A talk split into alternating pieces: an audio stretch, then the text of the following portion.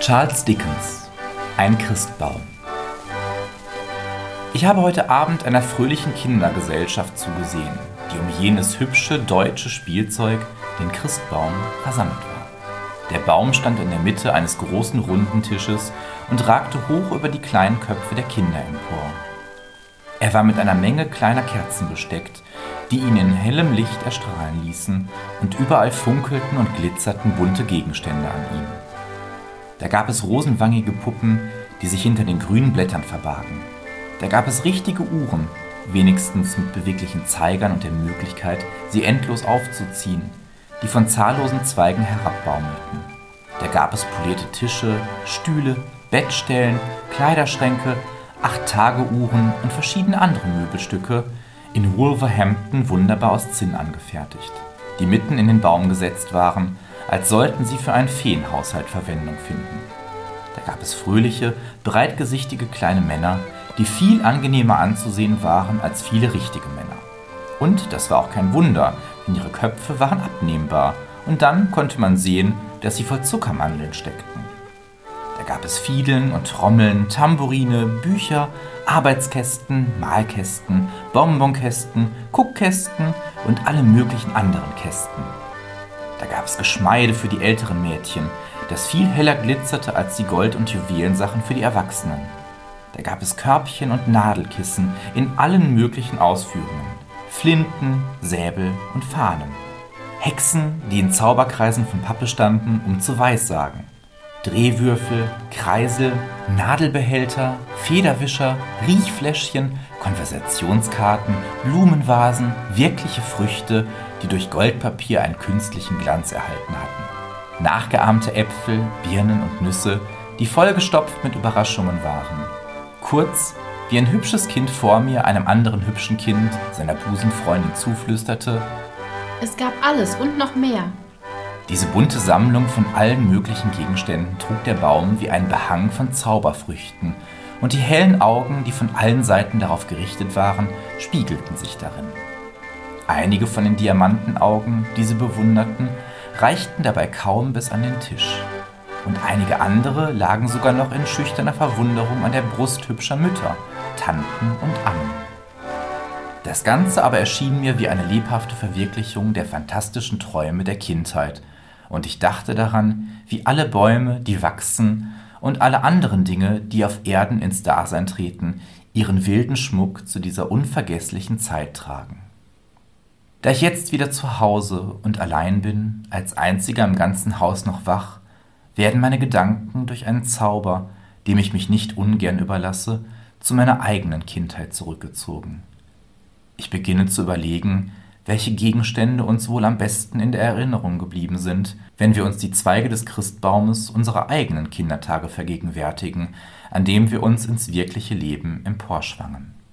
Gerade in der Mitte des Zimmers, in seinem freien Wuchs durch keine einschließenden Mauern oder eine bald erreichte Decke eingeengt, erhebt sich ein schattenhafter Baum.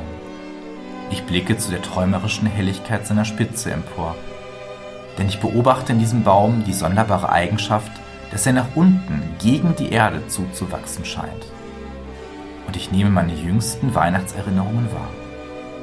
Zuerst lauter Spielzeug, wie ich finde. Dort oben zwischen den grünen Stechpalmenzweigen und den roten Beeren befindet sich der Clown mit den Händen in den Taschen, der sich niemals niederlegen wollte, sondern, wenn man ihn auf den Boden legte, hartnäckig seinen fetten Körper rundherum drehte, bis er sich ausgerollt hatte. Dann starrte er mich mit seinen Hummeraugen an, und ich tat so, als ob ich fürchterlich lachen müsste, aber im innersten Herzen kam er mir recht unheimlich vor. Dicht neben ihm befindet sich jene infernalische Schnupftabaksdose, aus der ein dämonischer Ratsherr im schwarzen Talar mit einem Kopf voll verwilderter Haare und weit geöffneten Mund aus einem roten Tuch heraussprang. Er war ein ganz unerträglicher Geselle, man konnte ihn aber auch nicht loswerden. Denn er pflegte plötzlich in stark vergrößertem Zustand in Träumen aus Mammut-Schnupftabaksdosen hervorzuschnellen, wenn man es am wenigsten erwartete. Auch der Frosch mit dem Schusterpech auf dem Schwanz ist nicht weit weg. Man konnte niemals wissen, wohin er springen würde. Und wenn er über die große Kerze geflogen kam und sich mit seinem gefleckten Rücken, rot auf grünem Grund, auf der Hand niederließ, dann war er schrecklich. Die Kartondame in dem blauen Seidenkleid, die man zum Tanzen gegen den Leuchter stellte und die ich auf demselben Zweig wahrnehme, war harmloser und außerdem war sie schön. Das gleiche kann ich aber nicht von dem größeren Kartonmann behaupten, der an der Wand aufgehängt und an einem Faden gezogen wurde. Um seine Nase lag ein finsterer Ausdruck, und wenn er sich die Beine um den Hals schlug, was er sehr oft tat, war er schaudererregend und kein Wesen, mit dem man gern allein war. Wann blickte mich diese schreckliche Maske zum ersten Mal an? Wer setzte sie auf, und weshalb war ich so erschrocken, dass ihr Anblick einen Einschnitt in meinem Leben bedeutet? Sie sieht im Grunde gar nicht so schrecklich aus. Sie sollte sogar komisch wirken. Weshalb erschienen mir dann ihre blöden Züge so unerträglich? Sicherlich nicht nur deshalb, weil sie das Gesicht des Trägers verhüllte. Das hätte auch eine Schürze getan, und wenn es mir auch lieber gewesen wäre, dass die Schürze abgelegt würde, so wäre sie mir doch nicht so ganz unerträglich. So ganz unerträglich gewesen wie die Maske. War es ihre Unbeweglichkeit? Das Gesicht der Puppe war auch unbeweglich, und doch hatte ich keine Angst vor ihr. Vielleicht rief diese plötzliche starre Veränderung, die über ein wirkliches Gesicht kam, in meinem klopfenden Herzen eine entfernte Erinnerung und eine Furcht vor der großen Veränderung wach, die irgendwann einmal über jedes Gesicht kommen und es still machen wird? Jedenfalls konnte mich nichts mit der Maske aussöhnen. Keine Trommler, die beim Drehen eines Griffs ein melancholisches Zirpen vernehmen ließen, kein Regiment Soldaten mit einer stummen Musikkapelle, die aus einer Schachtel hervorgeholt und einer nach dem anderen auf einem Drahtgestell aufgestellt werden konnten. Kein altes Weib, das aus brauner Pappe und Drähten hergestellt war und ständig für zwei kleine Kinder eine Pastete in Stücke schnitt. Nichts konnte mich lange Zeit trösten. Auch nützte es nichts, wenn mir gezeigt wurde, dass die Maske bloß ein Stück Pappe war oder wenn sie eingeschlossen wurde und ich sicher sein konnte, dass niemand sie trug.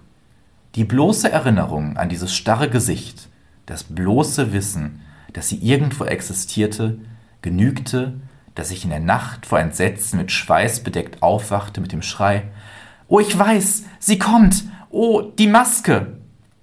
Ich habe mich damals nie gefragt, woraus der liebe alte Esel mit den Tragkörben, da ist er wieder, gemacht war. Ich erinnere mich daran, dass seine Haut sich wie lebendig anfühlte und das große schwarze Pferd mit den runden roten Tupfen überall, das Pferd, das ich sogar besteigen konnte.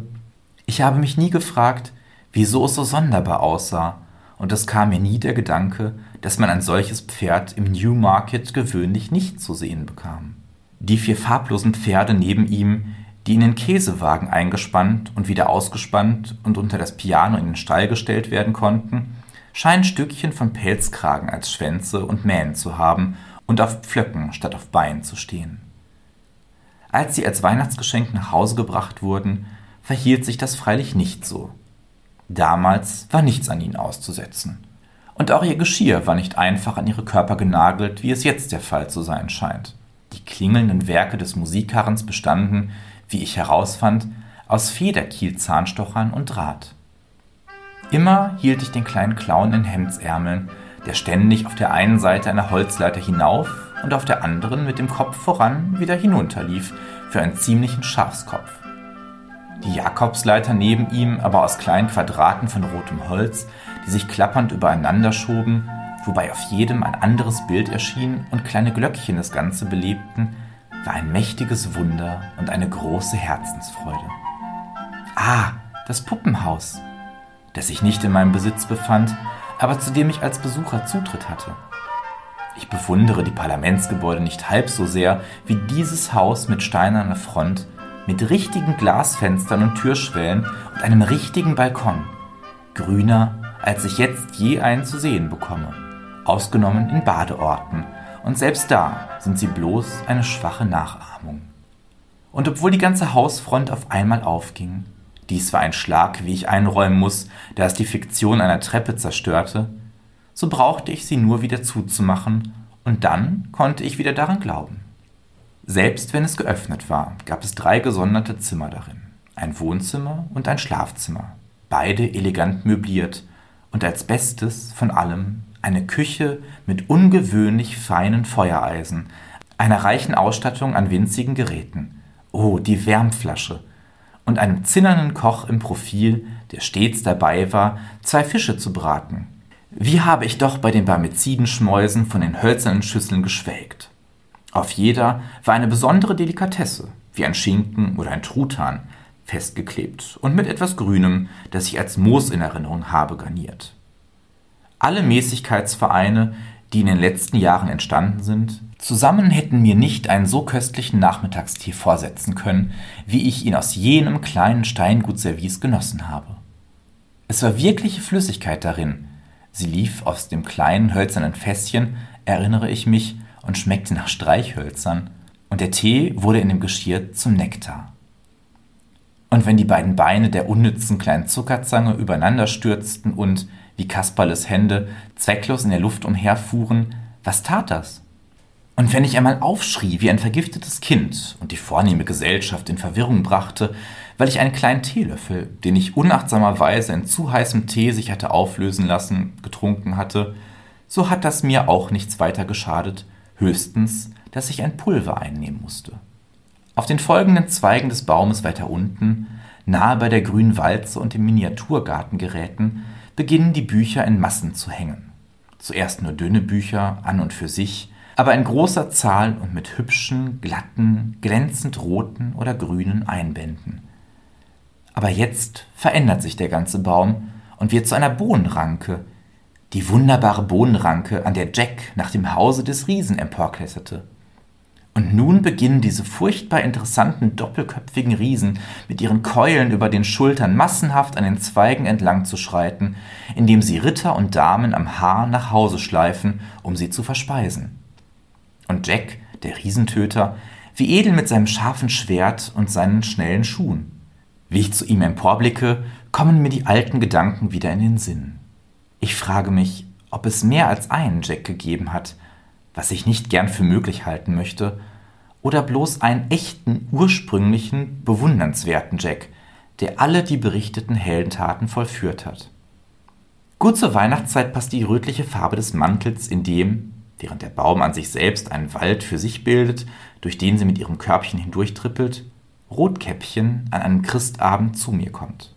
Sie erzählt mir von der Grausamkeit und Verräterei des heuchlerischen Wolfs, der ihre Großmutter auffraß ohne dass das auf seinen Appetit irgendwelchen Eindruck machte, und dann sie fraß, nachdem er sich jenen grimmigen Scherz über seine Zähne geleistet hatte.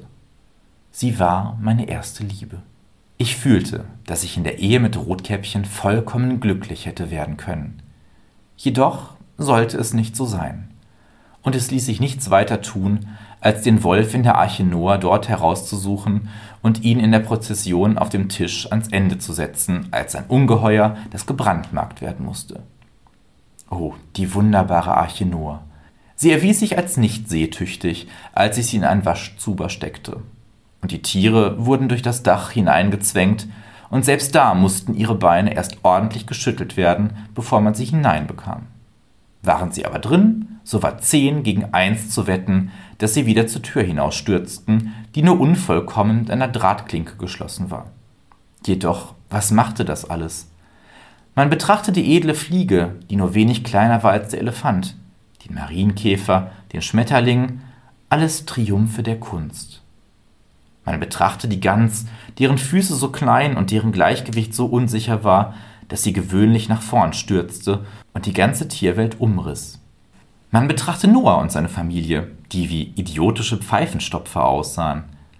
Der Leopard blieb an warmen kleinen Fingern haften, und die Schwänze der größeren Tiere lösten sich nach und nach in ausgefranste Bindfadenstückchen auf.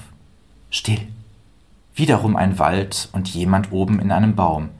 Nicht Robin Hood, nicht Valentine, nicht der gelbe Zwerg, sondern ein orientalischer König mit funkelndem Krummsäbel und Turban.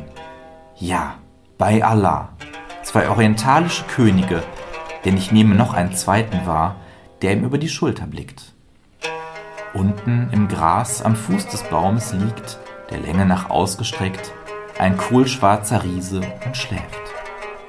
Sein Haupt ruht im Schoß einer Dame, und neben ihnen steht ein Glaskasten mit vier Schlössern aus glänzendem Stahl, in dem er die Dame gefangen hält, wenn er wach ist. Ich sehe die vier Schlüssel jetzt an seinem Gürtel. Die Dame macht den beiden Königen im Baum Zeichen und sie steigen behutsam herab. Es ist der Beginn der wundervollen Tausend und eine Nacht. Oh, jetzt werden alle gewohnten Gegenstände ungewohnt und verzaubert für mich. Alle Lampen sind Zauberlampen, alle Ringe Talismane. Gewöhnliche Blumentöpfe sind voller Schätze, oben mit ein wenig Erde zugedeckt. In den Bäumen hat sich Alibaba versteckt. Beefsteaks sind dazu bestimmt, in das Diamantental hinabgeworfen zu werden, dass die kostbaren Steine an ihnen haften bleiben und von den Adlern in ihre Nester getragen werden, aus denen sie die Händler mit lauten Schreien verscheuchen werden. Torten werden nach dem Rezept des Sohnes des Wesirs von Basra angefertigt, der Zuckerbäcker wurde, nachdem er in Unterhosen am Tor von Damaskus abgesetzt worden war. Schuhflicker sind sämtlich Mustafas und pflegen gevierteilte Leute einzunähen, zu denen sie mit verbundenen Augen geführt werden. Jeder in einen Stein eingelassener Eisenring ist der Eingang zu einer Höhle, die nur auf den Zauberer und das kleine Feuer und die Zauberformel wartet, die die Erde zum Beben bringen wird. Alle eingeführten Datteln stammen von demselben Baum wie jene unglückselige Dattel, mit deren Schale der Kaufmann dem unsichtbaren Sohn des Djinns das Auge ausschlug. Alle Oliven kommen von dem Baum jener frischen Frucht, über die der Herrscher der Gläubigen zufällig den jungen, den fingierten Prozess gegen den betrügerischen Olivenhändler führen hörte. Alle Äpfel haben etwas mit dem Apfel zu schaffen, der, zusammen mit zwei anderen, um drei Zechinen von dem Gärtner des Sultans erstanden wurde und den der große schwarze Sklave dem Kinde stahl. Alle Hunde erinnern an den Hund, in Wirklichkeit ein verzauberter Mensch, der auf den Ladentisch des Bäckers sprang und seine Pfote auf das falsche Geldstück setzte. Bei jedem Reis tauchte der Gedanke an den Reis auf, den die schreckliche Dame, die eine Gule war, nur körnerweise picken konnte, weil sie nachts auf dem Friedhof schmauste.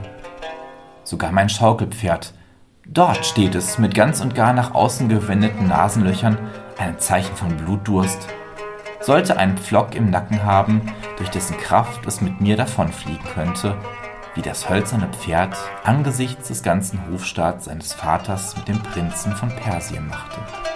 Ja, über jeden Gegenstand, den ich zwischen den oberen Zweigen meines Christbaums erkenne, ist dieses feenhafte Licht ausgegossen.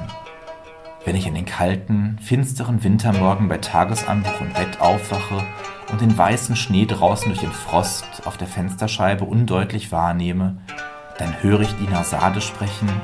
Schwester, Schwester, wenn du noch wachst, dann bitte ich dich, die Geschichte des jungen Königs von den schwarzen Inseln zu beenden. Scheherazade erwidert darauf. Wenn mein Herr, der Sultan, mich noch einen Tag am Leben lassen will, will ich nicht nur diese beenden, sondern dir eine noch wunderbarere erzählen. Darauf geht der gnädige Sultan aus dem Gemach ohne Befehl zur Hinrichtung zu geben, und wir atmen alle drei auf. Auf dieser Höhe meines Baumes beginne ich einen ungeheuren Spuk wahrzunehmen, der zwischen den Blättern kauert. Vielleicht kommt er von diesen vielen Geschichten her, vielleicht ist er auch die Folge eines an Truthahn oder Pudding oder Fleischpastete verdorbenen Magens, lebhafter Fantasie oder zu viel Arzneien. Er ist so außerordentlich undeutlich, dass ich nicht weiß, warum er so furchtbar ist aber ich weiß, dass er es ist. Ich unterscheide bloß eine kolossale Menge gestaltloser Gegenstände, die auf einer ungeheuren Vergrößerung des Drahtgestells für die Soldaten aus der Schachtel aufgepflanzt zu sein scheinen. Das Ganze kommt langsam bis dicht an meine Augen heran und entweicht dann wieder in unermessliche Fernen. Wenn es ganz nahe kommt, ist es am schlimmsten.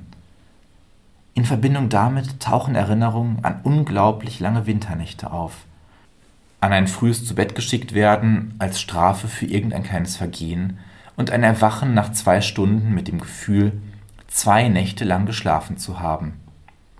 An die schwere Hoffnungslosigkeit, dass der Morgen je wieder dämmern würde, und an die drückende Last eines bösen Gewissens.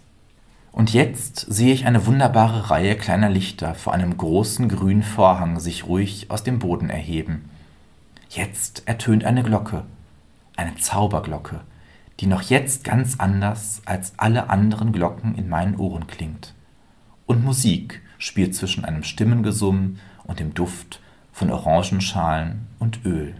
Nun befiehlt die Zauberglocke der Musik zu schweigen. Der große grüne Vorhang geht majestätisch in die Höhe und die Vorstellung beginnt. Der treue Hund Montages rächt den Tod seines Herrn, der im Walde von Bondi heimtückisch ermordet worden ist. Ein humoristischer Bauer mit einer roten Nase und einem sehr kleinen Hut, den ich von Stund an als Freund in mein Herz schließe, bemerkt dazu, der Scharfsinn dieses Hundes wäre wirklich überraschend.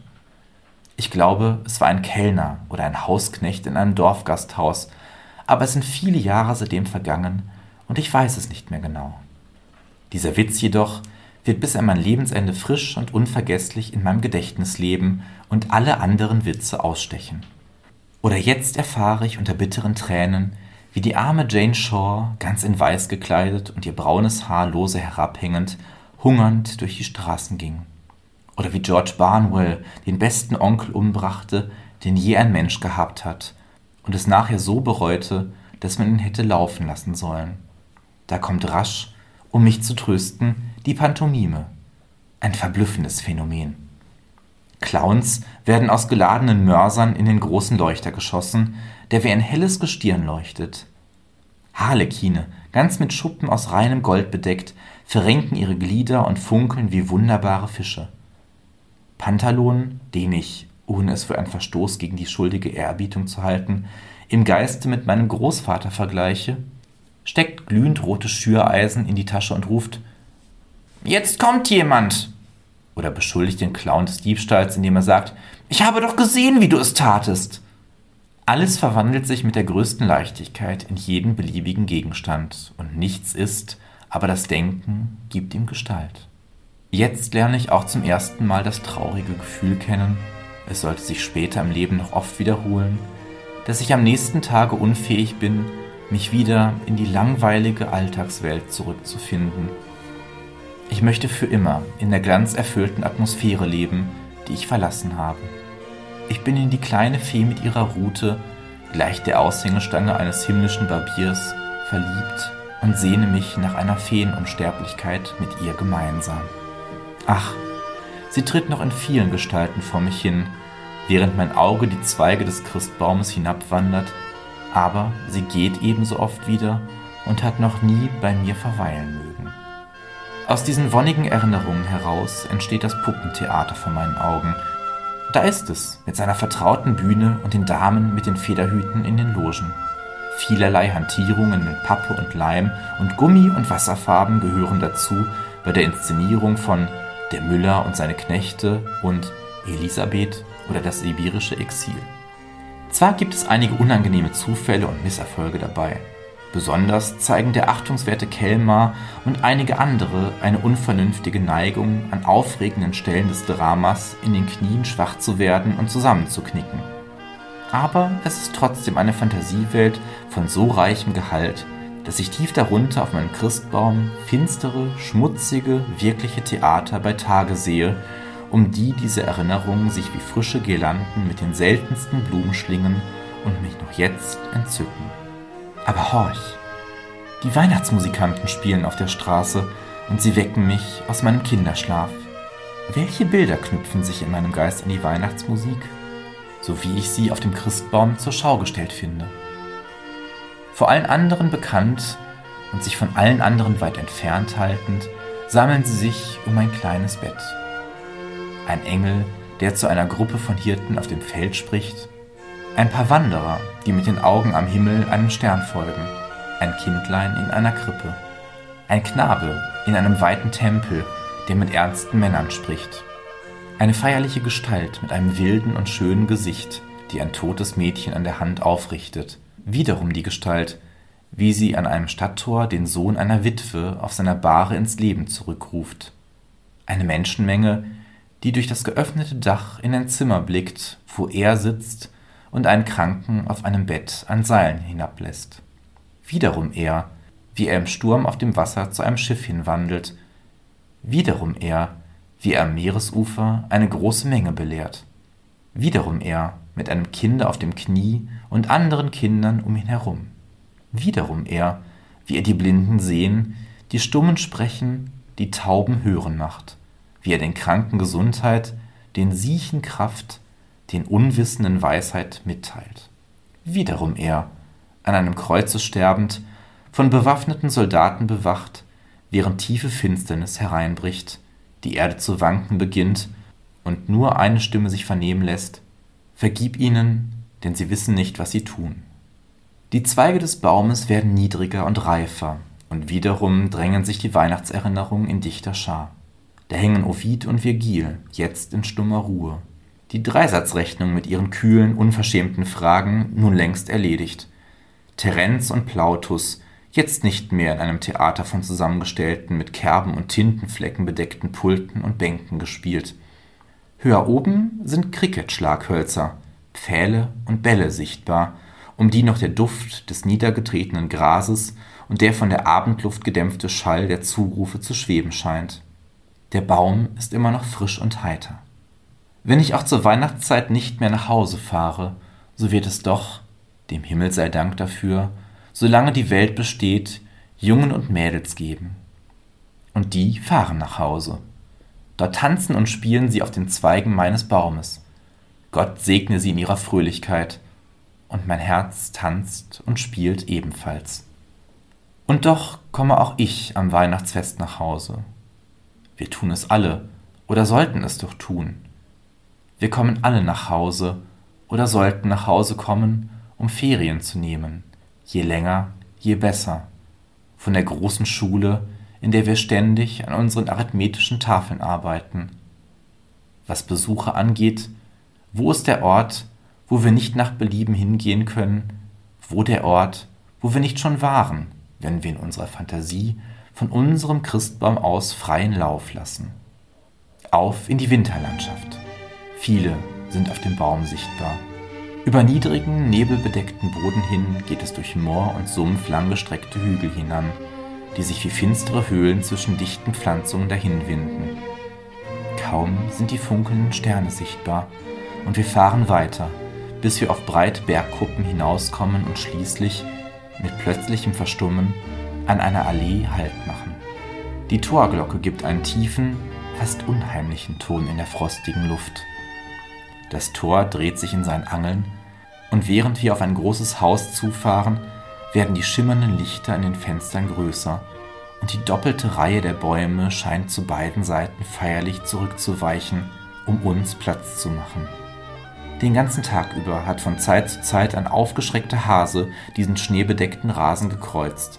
Oder das ferne Trampeln einer Rotwildherde auf dem hartgefrorenen Boden hat für eine Minute das Schweigen gebrochen. Wenn wir die Tiere beobachten könnten, würden wir vielleicht ihre wachsamen Augen wie die eisigen Tautropfen auf den Blättern zwischen dem Farnkraut funkeln sehen. Aber sie sind still. Und alles ist still. Und so gelangen wir endlich an das Haus, während die Lichter ständig größer werden und die Bäume vor uns zurückweichen und sich hinter uns wieder zusammenschließen, als wollten sie uns den Rückweg abschneiden. Wahrscheinlich herrscht ein Duft von gebratenen Kastanien und anderen guten Sachen die ganze Zeit über im Haus, denn wir erzählen uns Wintergeschichten, Geistergeschichten, wie sich das so gehört, rund um das Weihnachtsfeuer. Niemand von uns hat sich gerührt, ausgenommen, um dem Feuer ein wenig näher zu rücken. Aber darauf kommt es nicht an. Wir traten ins Haus, und es ist ein altes Haus mit riesigen Kaminen, in denen das Holz auf altmodischen Feuerböcken auf dem Herd verbrannt wird. Von der Eichенtäfelung der Wände aber blicken grimmige Porträts, einige darunter auch mit grimmigen Inschriften, finster und misstrauisch herab. Wir sind ein Edelmann in mittleren Jahren, und wir nehmen ein reichhaltiges Souper mit unserem Gastgeber und der Gastgeberin und den Gästen ein. Es ist Weihnachtszeit und das alte Haus voller Gäste und gehen dann zu Bett. Unser Zimmer ist ein sehr altes Zimmer und mit Wandteppichen behängt. Das Porträt eines Kavaliers in Grün über dem Kamin will uns gar nicht gefallen. Die Decke weist große schwarze Balken auf und im Zimmer steht eine große schwarze Bettstelle am Fußende von zwei großen schwarzen Figuren gestützt. Sie scheinen von zwei Gräbern in der alten freiherrlichen Kirche im Park gekommen zu sein, damit wir es besonders behaglich hätten. Aber wir sind kein abergläubischer Edelmann und wir machen uns nichts daraus. Wir schicken also unseren Diener fort, verschließen die Tür und setzen uns im Schlafrock vor das Feuer, um über vielerlei nachzudenken. Schließlich gehen wir zu Bett. Aber mit dem Einschlafen will es nicht klappen. Wir werfen uns hin und her und können keinen Schlaf finden. Die ausgeglühten Scheite in dem Kamin flackern manchmal auf und lassen das Zimmer gespenstig erscheinen. Wider Willen blicken wir über die Bettdecke nach den beiden schwarzen Figuren und dem Kavalier in Grün hin, diesem verdächtig aussehenden Kavalier. In dem flackernden Licht scheinen sie näher zu kommen und wieder zurückzutreten, und obwohl wir durchaus kein abergläubischer Edelmann sind, so ist das doch nicht angenehm. Wir werden nervös, mehr und mehr nervös. Wir sagen zu uns selbst, das ist höchst albern, aber wir können das nicht aushalten. Wir wollen vorgeben, uns krank zu fühlen und nach jemand läuten. Wir wollen das gerade tun, als die verschlossene Tür aufgeht und ein junges Mädchen mit langem blondem Haar und totenbleichem Gesicht hereintritt. Sie gleitet ans Feuer und setzt sich händeringend in den Sessel, den wir dort stehen gelassen haben. Jetzt bemerken wir, dass ihre Kleider nass sind. Die Zunge klebt uns am Gaumen und wir können nicht sprechen, doch wir beobachten das Mädchen genau. Ihre Kleider sind nass. An dem langen Haar klebt feuchte Erde. Sie ist nach der Mode von vor 200 Jahren gekleidet und an ihrem Gürtel hängt ein rostiger Schlüsselbund. Nun, da sitzt sie also, und wir können nicht einmal ohnmächtig werden, so gespannt sind wir. Nach kurzer Zeit steht sie auf und probiert alle Schlösser im Zimmer mit den verrosteten Schlüsseln, die zu keinem passen wollen. Darauf richtet sie ihre Augen auf das Porträt des Kavaliers in Grün und sagt mit leiser, grauenerregender Stimme Die Hirsche wissen es. Danach ringt sie wieder die Hände, geht am Bett vorüber und verlässt das Zimmer. Wir werfen uns hastig in unseren Schlafrock, ergreifen unsere Pistolen, wir reisen stets mit Pistolen und wollen ihr folgen, als wir die Tür verschlossen finden. Wir drehen den Schlüssel um und blicken in die finstere Galerie hinaus, aber es ist niemand da. Wir machen uns auf und versuchen unseren Diener zu finden. Das ist aber unmöglich. Wir gehen bis Tagesanbruch in der Galerie auf und ab.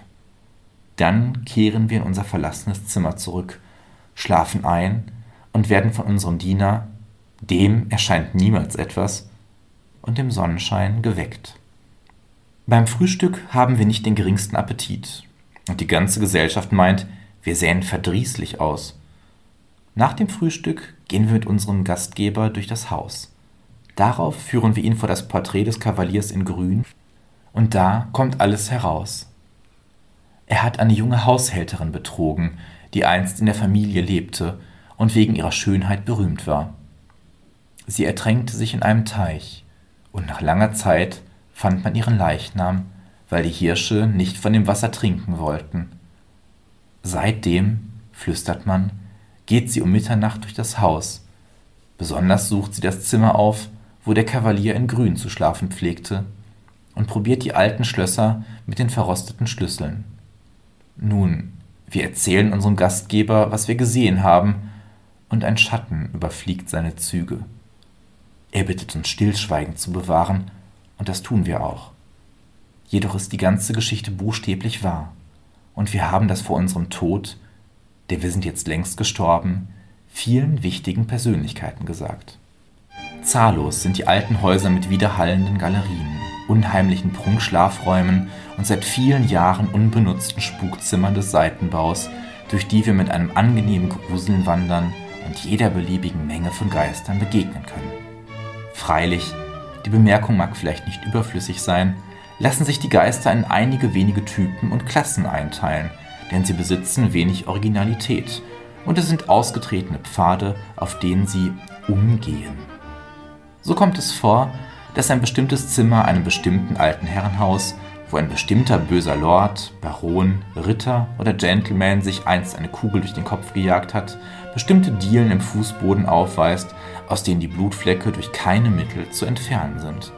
Man kann reiben und reiben, wie es der jetzige Besitzer getan hat, oder hobeln und hobeln, wie es sein Vater getan hat, oder scheuern und scheuern, wie es sein Großvater getan hat, oder mit starken Säuren brennen und brennen, wie es sein Urgroßvater getan hat. Das Blut bleibt stets da, nicht röter und nicht blässer, nicht mehr und nicht weniger, stets genau das gleiche. So gibt es in einem anderen derartigen Haus eine Spuktür, die niemals offen bleiben will, oder eine andere Tür, die niemals geschlossen bleibt.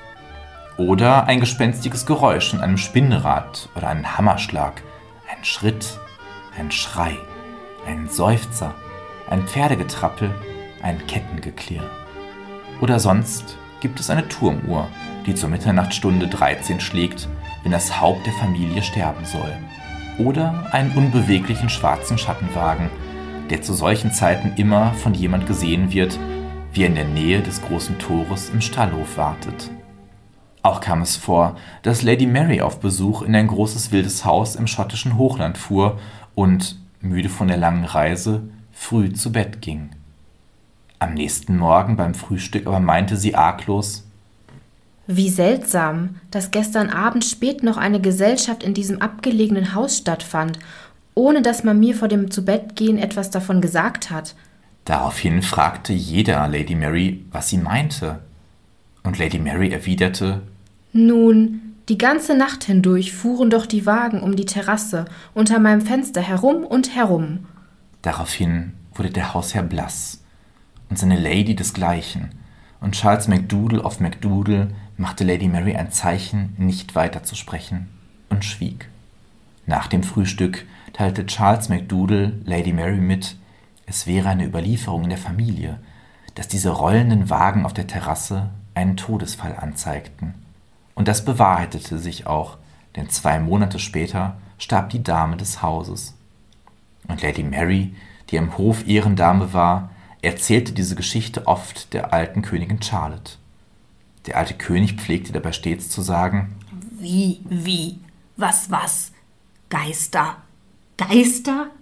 Nichts da, nichts da. Und das wiederholte er in einem fort, bis er zu Bett ging. Oder ein Freund von jemand, den die meisten von uns kennen, hatte einen Schulkameraden, mit dem er ausmachte, wenn die Seele nach ihrer Trennung vom Körper auf diese Erde zurückkehren könnte, sollte derjenige von ihnen beiden, der zuerst sterben würde, dem anderen wieder erscheinen. Im Laufe der Zeit verlor unser Freund diese Übereinkunft aus dem Gedächtnis. Die beiden Kameraden waren im Leben vorangekommen und ihre Pfade hatten sich weit voneinander getrennt. Aber viele Jahre später reiste unser Freund im Norden Englands und war für die Nacht in einem Gasthaus auf den Mooren von Yorkshire abgestiegen. Er hatte sich bereits zu Bett begeben und warf einen zufälligen Blick in das Zimmer. Da sah er im Mondlicht auf ein Schreibpult am Fenster gelehnt und ihn fest anblickend seinen alten Schulkameraden stehen. Als er die Erscheinung feierlich ansprach, erwiderte sie in einer Art Flüstern, aber ganz deutlich vernehmbar Nähere dich mir nicht, ich bin gestorben. Ich bin hier, um mein Versprechen einzulösen. Ich komme aus einer anderen Welt, deren Geheimnisse ich nicht enthüllen darf. Darauf wurde die ganze Gestalt undeutlicher und löste sich gleichsam im Mondschein auf. Oder da war die Tochter des ersten Besitzers des malerischen elisabethanischen Hauses, das in unserer Nachbarschaft so berühmt war. Sie haben von ihr gehört? Nein? Nun, sie war ein sehr schönes junges Mädchen, gerade 17 Jahre alt, und ging an einem Sommerabend im Zwielicht in den Garten, um Blumen zu pflücken. Nach wenigen Minuten kam sie, zu Tode erschrocken, in die Halle zu ihrem Vater gelaufen und sagte Oh, lieber Vater, ich bin mir selbst begegnet. Er nahm sie in seine Arme und sagte ihr, das wäre bloße Einbildung. Aber sie erwiderte Oh nein, ich begegnete mir selbst auf dem Mittelgang, und ich war blass und pflückte verwelkte Blumen, und ich wandte den Kopf und hielt sie in die Höhe. Und in derselben Nacht starb sie.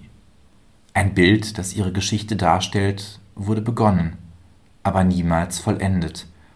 Und man sagt, es hängt bis auf den heutigen Tag, die Vorderseite der Wand zugekehrt, irgendwo im Haus. Oder der Onkel von meines Bruders Frau ritt an einem lauen Abend gegen Sonnenuntergang nach Hause, als er auf einem engen Feldweg in der Nähe seines Hauses gerade in der Mitte des Pfades eine Gestalt vor sich stehen sah. Weshalb steht dieser Mann im Mantel dort? dachte er. Will er von mir überritten werden? Aber die Gestalt blieb regungslos. Ein sonderbares Gefühl beschlich ihn, als er sie so still dastehen sah, aber er ritt, wenn auch in langsamerem Schritt, weiter. Als er ihr so nahe war, dass er sie fast mit seinem Steigbügel berührte, scheute sein Pferd und die Gestalt glitt in einer seltsamen, unirdischen Weise, rücklings und anscheinend ohne die Füße zu gebrauchen, die Böschung hinan und war verschwunden. Mit dem Ausruf Lieber Himmel, das ist ja mein Vetter Harry aus Bombay. gab der Onkel von meines Bruders Frau dem Pferd, das plötzlich über und über in Schweiß gebadet war, die Sporen und galoppierte, über das sonderbare Verhalten des Tieres verwundert, vor die Front des Hauses. Dort sah er dieselbe Gestalt, wie sie gerade zu dem langen Flügelfenster des zu ebener Erde gelegenen Salons hineinglitt. Er warf die Zügel einem Diener zu und eilte hinter der Gestalt in den Salon. Er traf seine Schwester allein darin an. Alice, wo ist mein Vetter Harry? Dein Vetter Harry, John? Ja, aus Bombay. Ich begegnete ihm gerade auf dem Feldweg und sah ihn vor einem Augenblick hier hineingehen. Niemand hatte irgendein lebendiges Wesen gesehen, und wie sich später herausstellte, starb in dieser Stunde der Vetter in Indien. Oder es gab eine gewisse gescheite alte Jungfer, die im Alter von 99 Jahren starb und bis zuletzt bei klarem Verstand war. Diese hat tatsächlich den Waisenknaben gesehen. Die Geschichte ist oft unrichtig wiedergegeben worden, aber hier steht wirklich die reine Wahrheit, denn es ist eine Geschichte aus unserer Familienüberlieferung und sie war eine Verwandte von uns. Der Mann, dem sie ihr Herz geschenkt hatte, war jung gestorben und aus diesem Grund hatte sie nie geheiratet, obwohl sich viele um sie beworben haben. Im Alter von 40 Jahren nun, als sie immer noch eine ungewöhnlich schöne Frau war, reiste sie nach einem Besitztum in Kent, das ihr Bruder, ein Indienkaufmann, vor kurzem erworben hatte. Es ging die Sage, dass dieses Gut einst von dem Vormund eines jungen Knaben verwaltet worden war, der, selbst der nächste Erbe, den Knaben durch harte und grausame Behandlung ums Leben gebracht hatte. Sie aber hatte nichts davon gehört.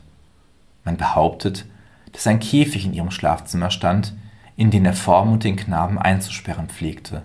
Aber es gab nichts dergleichen, nur ein Schrank stand darin. Sie ging zu Bett, schlug in der Nacht durchaus keinen Lärm und sagte am Morgen gleichmütig zu ihrem Mädchen, als es ins Zimmer trat Wer ist das hübsche, verlassen aussehende Kind, das die ganze Nacht hindurch aus dem Schrank da herausgeblickt hat? Das Mädchen antwortete nur durch einen lauten Schrei und lief augenblicklich davon. Sie war überrascht. Aber sie besaß ungewöhnlichen Mut. Sie kleidete sich an, ging nach unten und schloss sich mit ihrem Bruder ein.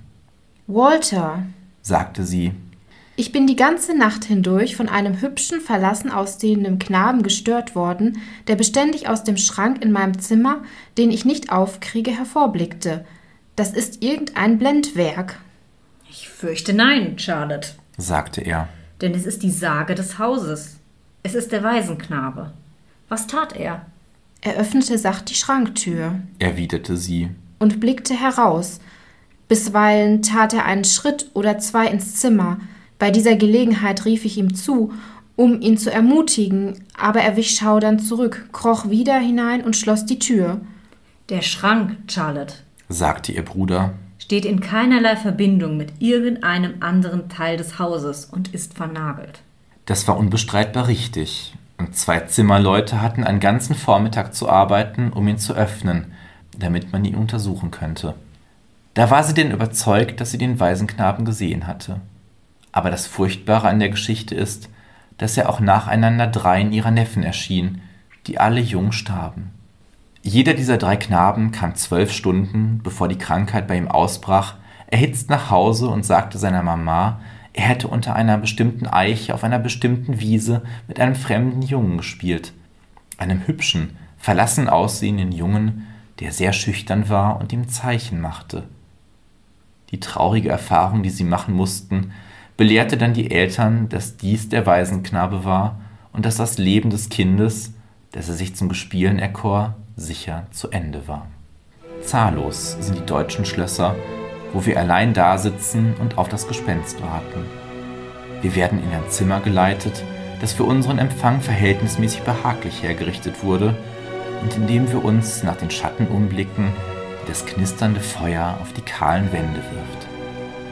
Wir fühlen uns sehr einsam, wenn der Wirt des Dorfgasthauses und seine hübsche Tochter sich zurückgezogen haben, nachdem sie vorher einen frischen Stoß Holz auf den Kamin gelegt und auf den kleinen Tisch zum Abendbrot kalten, gebratenen Kapauen, Brot, Trauben und eine Flasche alten Rheinwein gesetzt haben. Als sie sich zurückziehen, schlagen die Türen hinter ihnen eine nach der anderen mit einem Getöse wie dumpfes Donnerrollen zu. Und allein geblieben machen wir in tiefer Nacht verschiedene übernatürliche Erfahrungen.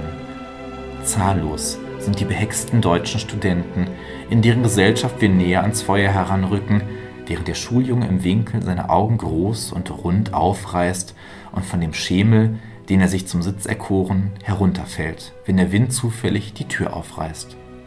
Eine reiche Menge von solchen Früchten schimmert auf unserem Christbaum. Noch fast an der Spitze fangen sie schon zu blühen an und reifen an allen Zweigen entlang abwärts. Zwischen den Spielsachen und Fantasiegebilden, die auf den unteren Baumzweigen hängen, oft ebenso müßig und weniger rein, mögen die Bilder für immer unverändert bleiben, die ich einst mit der süßen Weihnachtsmusik verknüpfte, die so sanft durch die Nacht tönte.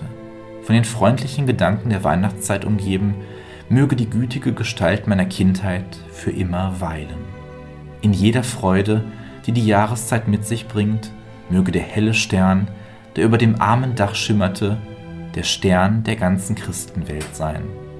Verweile noch einen Augenblick, o dahinschwindender Baum, dessen tiefere Zweige für mich noch dunkel sind, und lass mich nochmals auf dich schauen.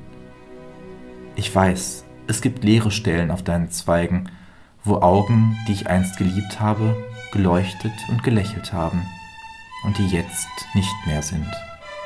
Aber weit oben sehe ich den, der das tote Mädchen wieder zum Leben erweckte, und Gott ist gut wenn in deinen noch nicht sichtbaren untersten Zweigen sich das Alter für mich verbirgt, o möge ich in grauen Haaren noch das Herz und das Vertrauen eines Kindes dieser Gestalt zuwenden. Jetzt ist der Baum mit Gesang und Tanz und Fröhlichkeit geschmückt. Und sie sind willkommen. Unschuldige Freude möge stets willkommen sein unter den Zweigen des Christbaumes, die keinen finsteren Schatten werfen. Aber während er in den Boden sinkt, höre ich ein Flüstern durch die Blätter gehen.